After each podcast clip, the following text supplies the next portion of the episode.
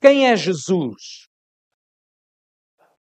Para os membros desta igreja, já ouviram esta pergunta várias vezes, que esta foi uma pergunta que ocupou uma boa parte da nossa leitura e do estudo da carta do apóstolo Paulo aos Colossenses, se se lembram. Vimos, por exemplo, como hoje parece ser um facto inquestionável que a pessoa conhecida por Jesus foi um homem que viveu e morreu na Palestina há cerca de dois mil anos. Mas vimos também que, se excluirmos os factos mais básicos sobre a sua vida, a resposta a esta pergunta, quem é Jesus, tem sido respondida de forma muito diversa. Mas, independentemente do que as pessoas acreditam, parece-me que não estarei longe da verdade ao afirmar que, no geral, no geral, as pessoas têm uma impressão positiva quando ouvem falar da pessoa de Jesus de toda a população de Lisboa, pergunto, quantos serão aqueles que afirmam que Jesus foi um homem, por exemplo, de mau caráter? Não é o normal. Em termos gerais, a reação à pessoa de Jesus é positiva. Desde acreditarem que Jesus foi uma boa pessoa, um bom mestre, uma pessoa com uma sensibilidade espiritual mais desenvolvida, pessoas que acreditam que Jesus foi de facto um profeta, ou até nós cristãos que continuamos a afirmar e a anunciar que Jesus é o Filho de Deus encarnado. Isto para dizer que, em termos gerais, Jesus de Nazaré é aceito como um homem bom. Mas a resposta a esta pergunta não é nova, nem é neutra. Esta é uma discussão que o próprio Jesus experimentou durante a sua vida. Quando, por exemplo, lemos em Mateus 16, 13 a 15. E chegando Jesus às partes de Cesareia de Filipe, interrogou os seus discípulos, dizendo: Quem dizem os homens ser o filho do homem? E eles disseram: Uns, João Batista, outros, Elias, outros, Jeremias ou um dos profetas. Disse-lhes ele, ele, Jesus: E vós, quem dizeis que eu sou? Para o próprio Jesus, a resposta a esta pergunta era crucial como podemos ver por este texto, para Jesus não era suficiente ter um sentimento positivo acerca da sua pessoa. Para Jesus, reconhecer que ele era um profeta não era suficiente. Alguns pensavam que ele era João Batista ou um dos outros profetas. Mas para Jesus não era suficiente. Para Jesus, alguém dizer, por exemplo, até que é seu discípulo, não tinha por si só um grande significado. Por exemplo, nas palavras do próprio Jesus, lemos estas, lemos em Mateus 7, 15, 16 e depois 21 a 23. Quando Jesus avisa os seus discípulos, acautelai-vos, porém, dos falsos profetas, que vêm até vós vestidos como ovelhas, mas interiormente são lobos devoradores. Por seus frutos os conhecereis. Nem todo o que me diz Senhor, Senhor entrará no reino dos céus, mas aquele que faz a vontade do meu Pai que está nos céus. Muitos me dirão naquele dia: Senhor, Senhor, não profetizamos nós em teu nome? E em teu nome não expulsamos demónios? E em teu nome não fizemos muitas maravilhas? Então lhes direi abertamente: Nunca vos conheci. Partai-vos de mim, vós que praticais a iniquidade. Por isso mesmo, uma outra pergunta paralela, mas igualmente importante, é perguntar-nos a nós próprios: Estás por Jesus ou contra Jesus? Ou então, como é que eu posso saber se sou ou não aceite por Jesus? Como é que a igreja pode saber quem são estes falsos profetas que Jesus fala? Estas perguntas forçam-nos a uma resposta muito contracultural no mundo pluralista em que vivemos, a pior postura que alguém pode ter é ver a realidade de forma dualista. No mundo onde a verdade é relativa, em que tudo é uma questão de perspectiva, afirmar que existe verdade e mentira pode ser a pior das ofensas. Mas a Bíblia ensina-nos que a nossa realidade pode ser resumida a isto: ao nosso relacionamento com Deus. Ou seja, de que a questão mais essencial que determina toda a nossa mundividência é o nosso relacionamento com Deus. O que acreditamos acerca de Jesus e como nos relacionamos com Ele não é apenas uma questão de perspectiva. É uma questão de vida ou de morte. Por isso é que a Bíblia coloca muitas vezes a realidade em forma de contraste. Temos estudado a primeira carta do apóstolo João e a realidade é descrita com estas imagens de vida e morte, luz e trevas, verdade e mentira. Mas também, como veremos no texto de hoje, estar em Cristo ou contra Cristo. Não existe um meio termo. Ou estamos por Ele ou contra Ele. Convido-os a abrirem as vossas Bíblias na primeira carta do apóstolo João, no capítulo 2. Primeira de João, capítulo 2. Vamos ler os versículos 18 a 27. 1 de João 2, 18 a 27.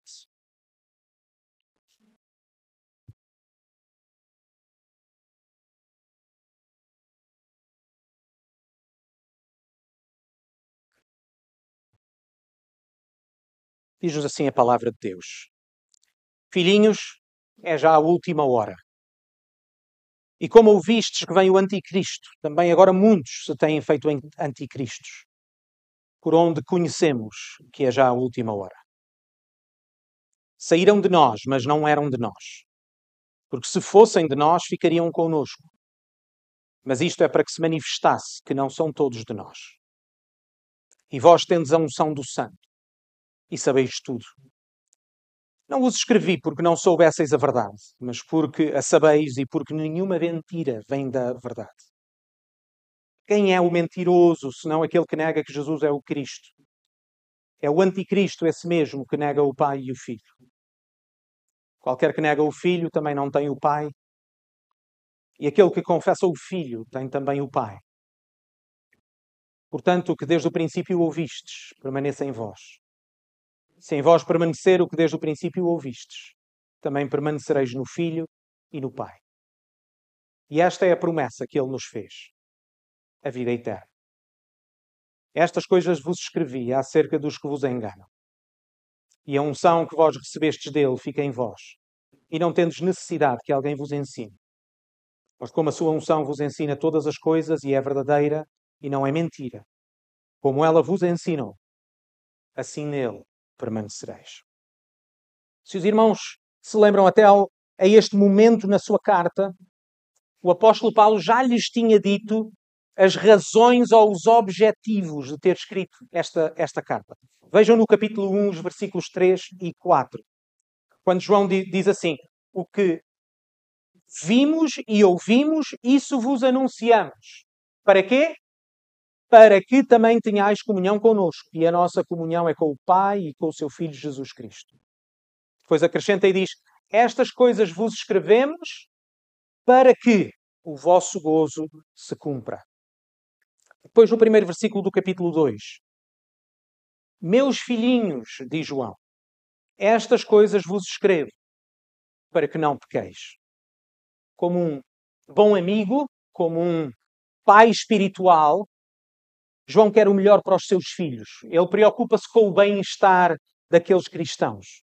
O que João deseja é que eles se mantenham firmes na fé que ouviram, em comunhão com Deus e uns com os outros.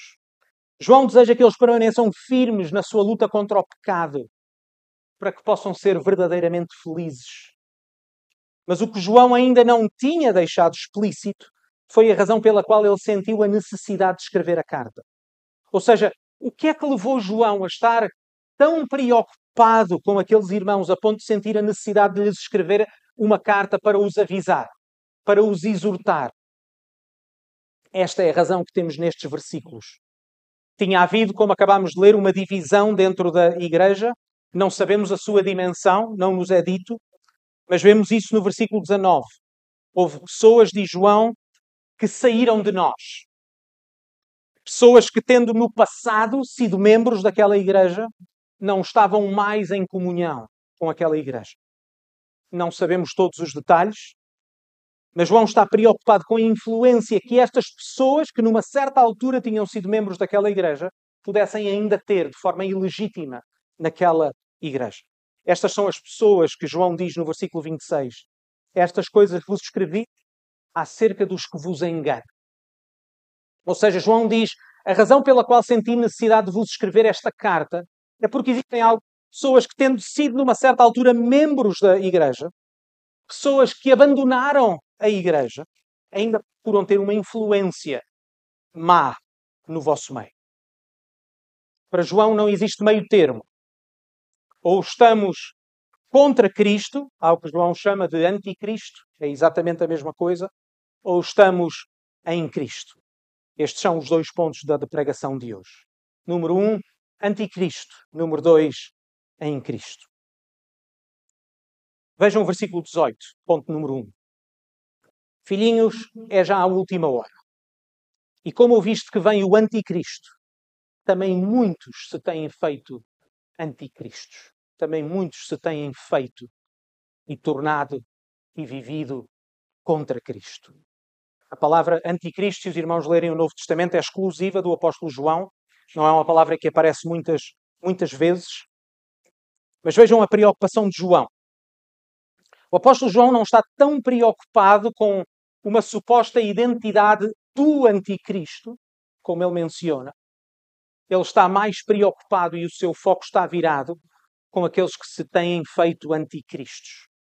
Alguns poderiam eventualmente estar mais preocupados com a identidade de uma figura que se oporia a Deus no final dos tempos, mas vejam que João está mais preocupado com aqueles que se fazem anticristos e que influenciam a igreja. Versículo 26, mais uma vez. Estes são os que diz Paulo, são os que os enganam. Não é a figura abstrata, mas, é, mas são aquelas figuras que eles conhecem e que andaram no seu meio. Estes são para João aqueles com os quais a Igreja se deve preocupar, aqueles que a Igreja deve desmascarar. Mas podemos perguntar o que é então um anticristo, segundo João? De uma forma simples, podemos dizer que, de acordo com João, o anticristo não é mais do que alguém que nega e se opõe a Jesus, seja pela sua profissão de fé ou pela sua conduta de vida. É alguém que se opõe a Jesus seja pela sua profissão de fé ou pela sua conduta de vida, e que ao fazê-lo engana outros. No texto de hoje, João dá-nos duas características de um anticristo. A primeira, dentro ainda do primeiro ponto da nossa pregação, é a conduta. Sabem, irmãos, durante toda a história, o povo de Deus teve de enfrentar desafios e inimigos externos. A perseguição às igrejas cristãs sempre foi uma realidade, como continua a ser uma realidade ainda hoje. Nós acabamos por orar pelas igrejas na, na Rússia e oramos por uma igreja específica em Kovo, ao qual eu conheço o seu, o seu pastor, que está neste momento a ver as leis do seu país a fecharem-se cada vez mais, a limitar a sua liberdade.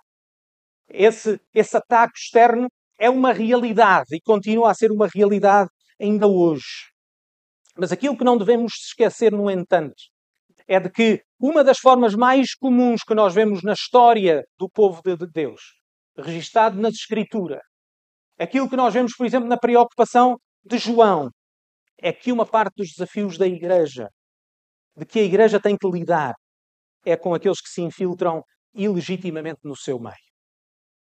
Vejam o versículo 19 do capítulo 2, quando nos diz: Saíram de nós, mas não eram de nós se fossem de nós, ficariam conosco. Mas isto é para que se manifestasse que não são todos de nós. É interessante que este versículo é normalmente, se os irmãos uh, e dos irmãos que têm mais tempo de vida da igreja, é utilizado normalmente pela positiva, como prova da doutrina da perseverança dos santos, certo? De que não podemos perder a nossa salvação, de que aqueles que estão em Cristo irão permanecer em Cristo, certo? Mas não podemos esquecer, irmãos, de que no original, de forma como João fala, João não fala pela positiva, embora tenha implicações nessa área. João fala e usa na negativa. Em primeiro lugar, para provar que aqueles que abandonam a comunhão da igreja nunca foram cristãos. João já tinha afirmado que o verdadeiro cristão tem comunhão com os seus irmãos na fé. Vejam o versículo 7 do capítulo 1 quando João já, já tinha dito de forma muito clara, porque já tinha dito que Deus é luz. Portanto, versículo 7, se andarmos na luz como Ele está na luz, temos comunhão uns com os outros. E depois temos também os versículos 3 e 4 do capítulo 2. E nisto sabemos que o conhecemos, se guardarmos os seus mandamentos. Aquele que diz eu conheço e não guarda os seus mandamentos é mentiroso e nele não está a verdade. Se sabemos que ser cristão é ter comunhão com os irmãos, se abandonamos a igreja, podemos professar que somos cristãos, mas a nossa palavra não serve para nada, que é uma mentira. Para João, o abandono da comunhão da igreja não é um ato neutro, não é uma perspectiva, não é uma opção. Abandonar a igreja é abandonar a Cristo. Esta é a primeira característica de um anticristo. Alguém que, a certo ponto da sua vida, abandona a igreja. Nas Escrituras, não é possível afirmar que amamos a Jesus sem amar a igreja. Não é possível amar a Jesus e desprezar a sua noiva. Não é possível dizer-se que se ama a Jesus e não querer saber do povo de Deus por quem Jesus deu a sua vida. Não é possível dizer que temos um relacionamento com Jesus quando não estamos de forma visível e concreta em comunhão com a Igreja. Sabem, irmãos, a ideia de que a nossa fé individual, é entre mim e Deus, de que supostamente o Espírito testifica com o nosso Espírito, independentemente de evidências concretas da nossa fé, manifestada de entre outras formas pela nossa comunhão com a Igreja, é um dos maiores enganos da Igreja moderna. E João desmascara esta mentira de forma clara. Por isso é que uma membresia comprometida numa igreja local é um dos sinais visíveis de que se é um verdadeiro cristão. Agora notem, irmãos, porque isto é importante. Estas pessoas foram, numa certa altura, membros daquela igreja. Certo? João diz: saíram de nós, o que significa que estavam com eles numa certa altura. O que significa, irmãos, que ser membro de uma igreja não é evidência certa de que alguém é um cristão verdadeiro. Certo? Ser membro de uma igreja não é garantia suficiente de que somos salvos. Mas, por outro lado, o que João diz é verdade, que é abandonar a igreja. É, por outro lado, uma evidência clara de que não se é cristão. Como João diz, versículo 19, mais uma vez, saíram de nós, mas não eram de nós. Porque se fossem de nós, ficariam conosco. Mas isto era para que se manifestasse, para se tornar claro, para ser evidente para todos que não são todos de nós. O que João afirma é que aqueles que abandonaram a igreja nunca, na realidade, foram parte do povo de Deus. Mas vejam, irmãos, o engano associado a estes anticristos de que João fala. Porque o engano pressupõe uma mentira que é tomada por verdade. Certo? E se esse engano não levasse as pessoas a serem enganadas, não seria engano. Porque é que João está preocupado? Ele está preocupado com aqueles que procuram enganar, procuram passar por uma coisa que não são. Mas, obviamente, é engano, porque de facto pode ser atrativo, pode nos levar a considerar que uma verdade pode ser ou que uma mentira pode ser verdade. Mas João diz que alguns podem, por um tempo, ter enganado a igreja. Mas a sua natureza foi claramente manifestada. Enganaram a igreja durante um tempo mas nunca foram de facto verdadeiramente parte da Igreja. São pessoas que podem até ainda professar ser cristãos, como diz João. Capítulo 2, versículo 4, capítulo 2, versículo 26. Podem ainda professar que são cristãos, mas são mentirosos e a Igreja deve reconhecer o seu engano. Ponto número 1, um, conduta. Neste caso, de forma específica, o abandono da Igreja. Número dois, uma característica do anticristo é a sua profissão de fé. Vejam os versículos 22 e o início do versículo 23. Quem é o mentiroso? Senão aquele que nega que Jesus é o. É o anticristo esse mesmo que nega o Pai e o Filho. Qualquer que nega o Filho também não tem o Pai. João oferece-nos agora uma outra característica de um anticristo é aquele que coloca em causa a verdade do Evangelho, ao negar a pessoa de Jesus. João fala neste caso sobre uma heresia, sobre um falso ensino específico. Estas pessoas negavam que Jesus era o Cristo. Irmãos, lembram-se da pergunta inicial? Quem é Jesus? Meus irmãos, o que acreditamos acerca de Jesus não é apenas importante, é essencial para a nossa fé e para a nossa vida. Negar a Jesus, seja de que forma for, é negar o próprio Deus. Se por um lado, como João diz, não é possível ter comunhão com Deus sem estar em comunhão com a Igreja, por outro lado também nos diz algo ainda mais fundamental, de que não é possível ter comunhão com o Pai sem ter comunhão com o seu Filho, o Senhor Jesus. Ao mesmo tempo, notem que dizer que acreditamos, que acreditamos em Jesus, isso não é suficiente. Porque os outros que saíram ainda continuavam a afirmar que acreditavam em Jesus de qualquer forma.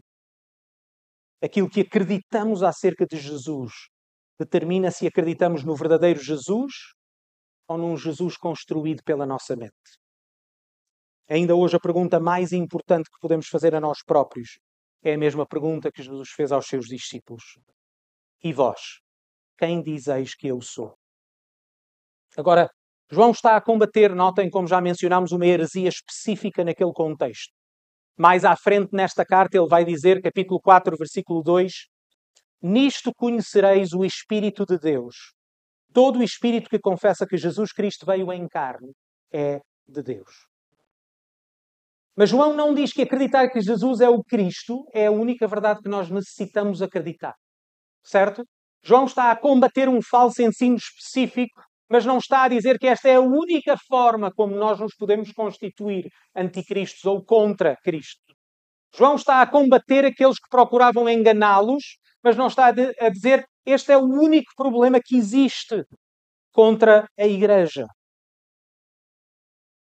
João, por exemplo, no Evangelho, com o seu nome, ele mesmo defende e começa o seu Evangelho a defender a divindade do Senhor Jesus. Um texto muito conhecido, um versículo muito conhecido, João 1. No princípio era o Verbo, e o Verbo estava com Deus, e o Verbo era Deus. Para João, ser um anticristo é rejeitar qualquer verdade da pessoa de Jesus porque colocar em causa a pessoa de Jesus é colocar em causa a própria mensagem do Evangelho. Entendem, irmãos? Como cristãos, nós acreditamos que fomos criados por Deus. Todos nós, por causa do nosso pecado, da nossa desobediência, rebelámos-nos contra Deus. Todos pecaram e por isso estamos justamente condenados perante um Deus santo, perante um Deus justo. Acreditamos que Deus não abandonou a humanidade aos seus pecados, mas que enviou o seu Filho Deus com ele eternamente, de que o Filho de Deus se tornou homem na pessoa do Senhor Jesus, que viveu uma vida de perfeita obediência a Deus, que morreu para perdão dos nossos pecados, que ressuscitou ao terceiro dia para a nossa salvação. Que é nossa responsabilidade, a responsabilidade de todas as pessoas, de se arrependerem e colocarem a sua fé em Jesus. Irmãos, precisamos lembrar que a verdade, estas verdades, a verdade acerca pessoa do Senhor Jesus é mais fundamental do que a Igreja. Porque a verdade é que cria a Igreja. A Igreja deve ser uma evidência, a Igreja deve ser um testemunho dessa verdade, mas não é a Igreja que determina a verdade. A Igreja deve viver de acordo com a verdade. Irmãos, sem a verdade a Igreja não existe. Sem a verdade a Igreja será um clube uma associação de pessoas, mas não mais uma igreja. Porque a igreja, essa pertence a Jesus. E está fundamentada nele. E na verdade que o Senhor Jesus ensinou. Queridos irmãos, será que existem formas em como podemos acreditar em mentiras que direta ou indiretamente negam Jesus? Será que somos culpados, por exemplo, de, apesar de conhecermos a verdade, sermos enganados com a mentira? Para João, ser um anticristo ou ser contra Cristo é negar alguma verdade acerca da pessoa e obra de Jesus, ou negar alguma das suas implicações práticas. Podemos colocar-nos contra Jesus de várias formas, seja daquilo que nós dizemos que acreditamos, seja da forma como nós vivemos.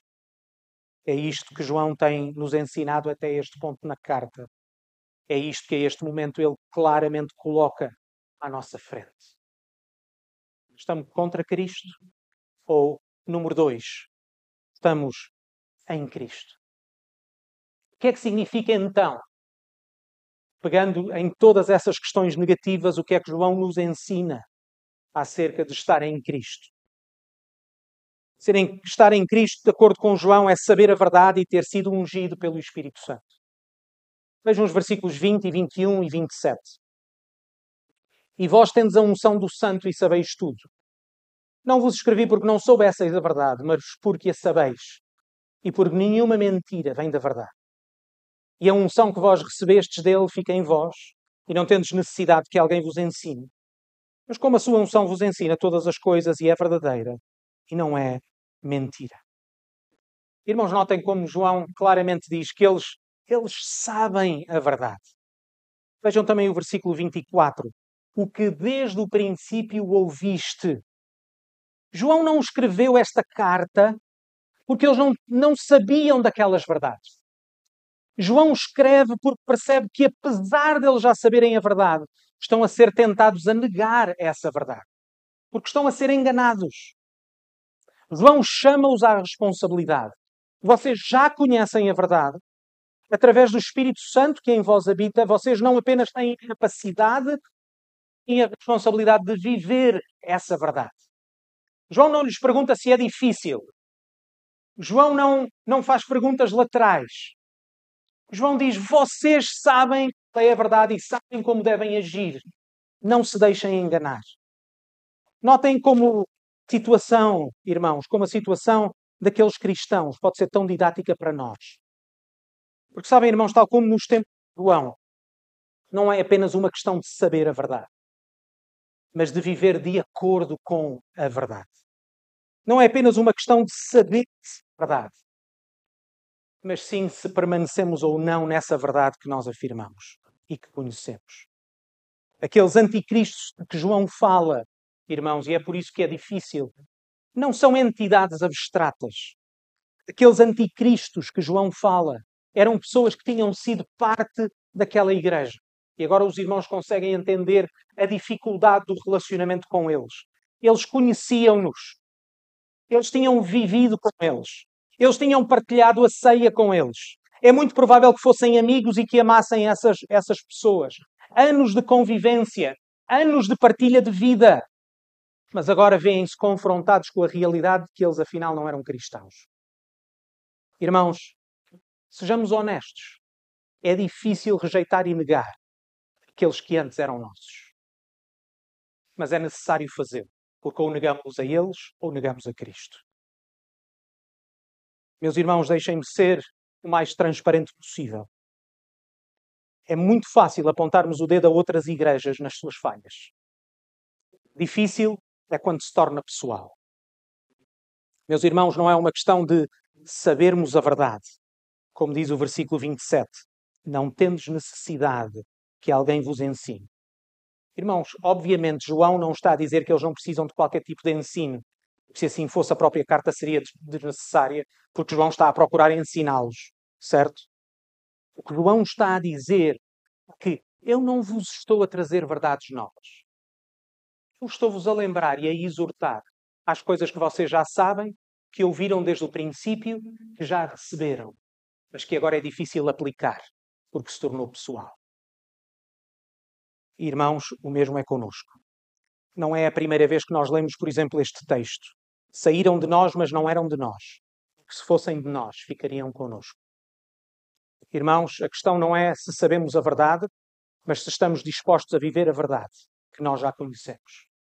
Sem desculpas, sem rodeios. Estar em Cristo, de acordo com João, é também permanecer na verdade. É permanecer em Cristo. Vejam o versículo 24.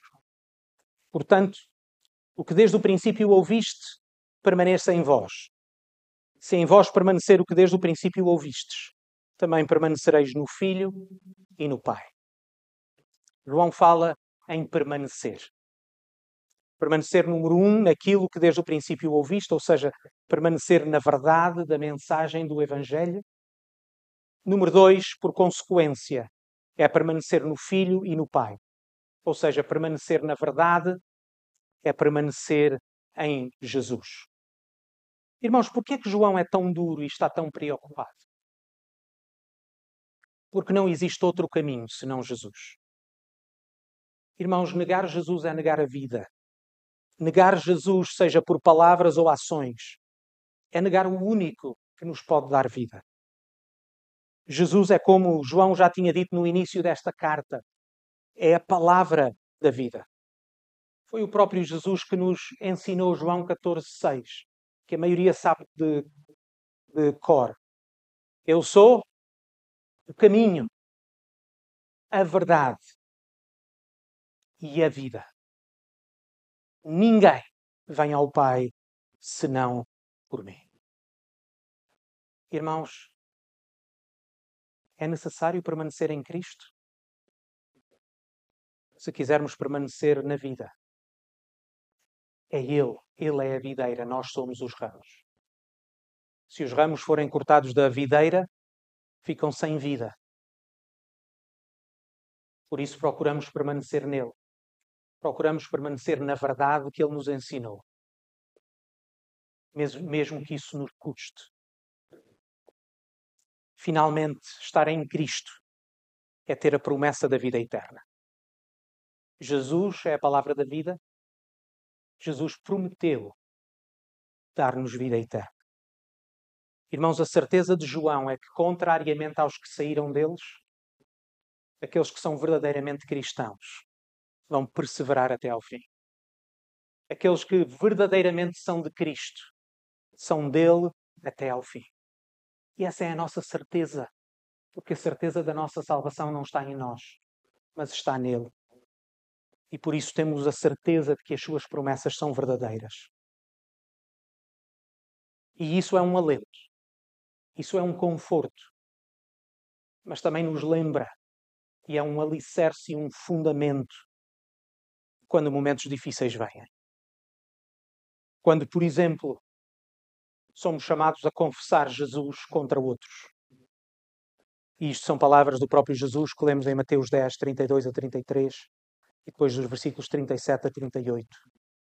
Quando Jesus nos lembra que segui-lo tem o seu custo, tem uma grande recompensa, mas tem o seu custo. E por isso Jesus teve que lembrá-los, portanto, qualquer que me confessar diante dos homens, eu o confessarei diante do meu Pai que está nos céus. Mas qualquer que me negar diante dos homens, eu o negarei também diante do meu Pai que está nos céus. Irmãos, cada vez que nós temos vergonha de alguma coisa que Jesus disse, estamos a negar Jesus. Cada vez que nós negamos uma verdade que Jesus nos ensinou, estamos a negá-lo a Ele. E por isso é que Jesus, logo à frente, tem que lembrar os seus discípulos onde é que está o nosso amor. Porque, segundo diz Jesus, Mateus 10, 37 e 38, quem ama o pai ou a mãe mais do que a mim, não é digno de mim. Quem ama o filho ou a filha mais do que a mim, não é digno de, de mim. Quem não toma a sua cruz e não segue após mim, não é digno de mim. Irmãos, Jesus nunca nos prometeu uma vida fácil neste mundo. Nós procuramos, enquanto igreja, agir de acordo com a verdade e procuramos fazê-lo não porque é fácil, mas pelas promessas que Ele nos dá. Esta não é uma luta de hoje, irmãos. Por causa do, do seu ensino, lembrem-se, quantos abandonaram Jesus. Mas que sirva também de um encorajamento para nós. Nós não recebemos todo o ensino das Escrituras porque o compreendemos à partida. Ou não recebemos todas as verdades porque elas são fáceis de ser aplicadas. Nós fazemos-lo porque amamos Jesus. E essa é a diferença.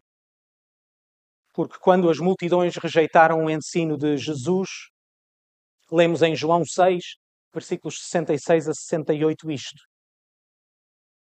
Desde então, muitos dos seus discípulos tornaram para trás e já não andavam com ele. Então disse Jesus aos doze: Quereis vós também retirar-vos? Respondeu-lhe, pois, Simão Pedro: Senhor, para quem iremos nós? Tu tens as palavras da vida eterna. Entenda, irmãos, ouçamos a verdade e apliquemos a verdade. Não porque ela é fácil, mas porque ela é vida. Irmãos, não brinquemos com a de verdade, porque cada vez que brinquemos com a de verdade, estamos a brincar com a vida e com a morte.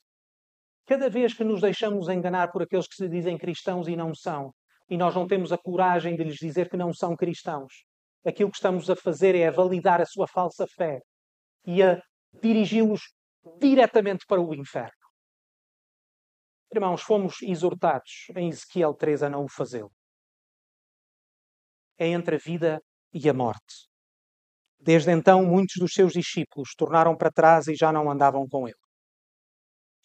Então disse Jesus aos doze: Quereis vós também retirar-vos? Respondeu-lhe, pois, Simão Pedro: Senhor, para quem iremos nós? Tu tens as palavras da vida eterna. Vamos orar. Pai do céu, tu és o nosso Deus. E o teu filho é a perfeita revelação da tua pessoa. É por isso que, ó Pai, nós nós dizemos e juntamos-nos ao apóstolo Pedro. Mesmo quando a tua palavra é dura para nós, mesmo quando ela é difícil de aplicar, mesmo quando ela se torna pessoal em momentos difíceis continuamos e queremos continuar a afirmar para quem iremos nós. Tu tens as palavras da vida eterna. Pai, nós pedimos que tu dês coragem a esta igreja.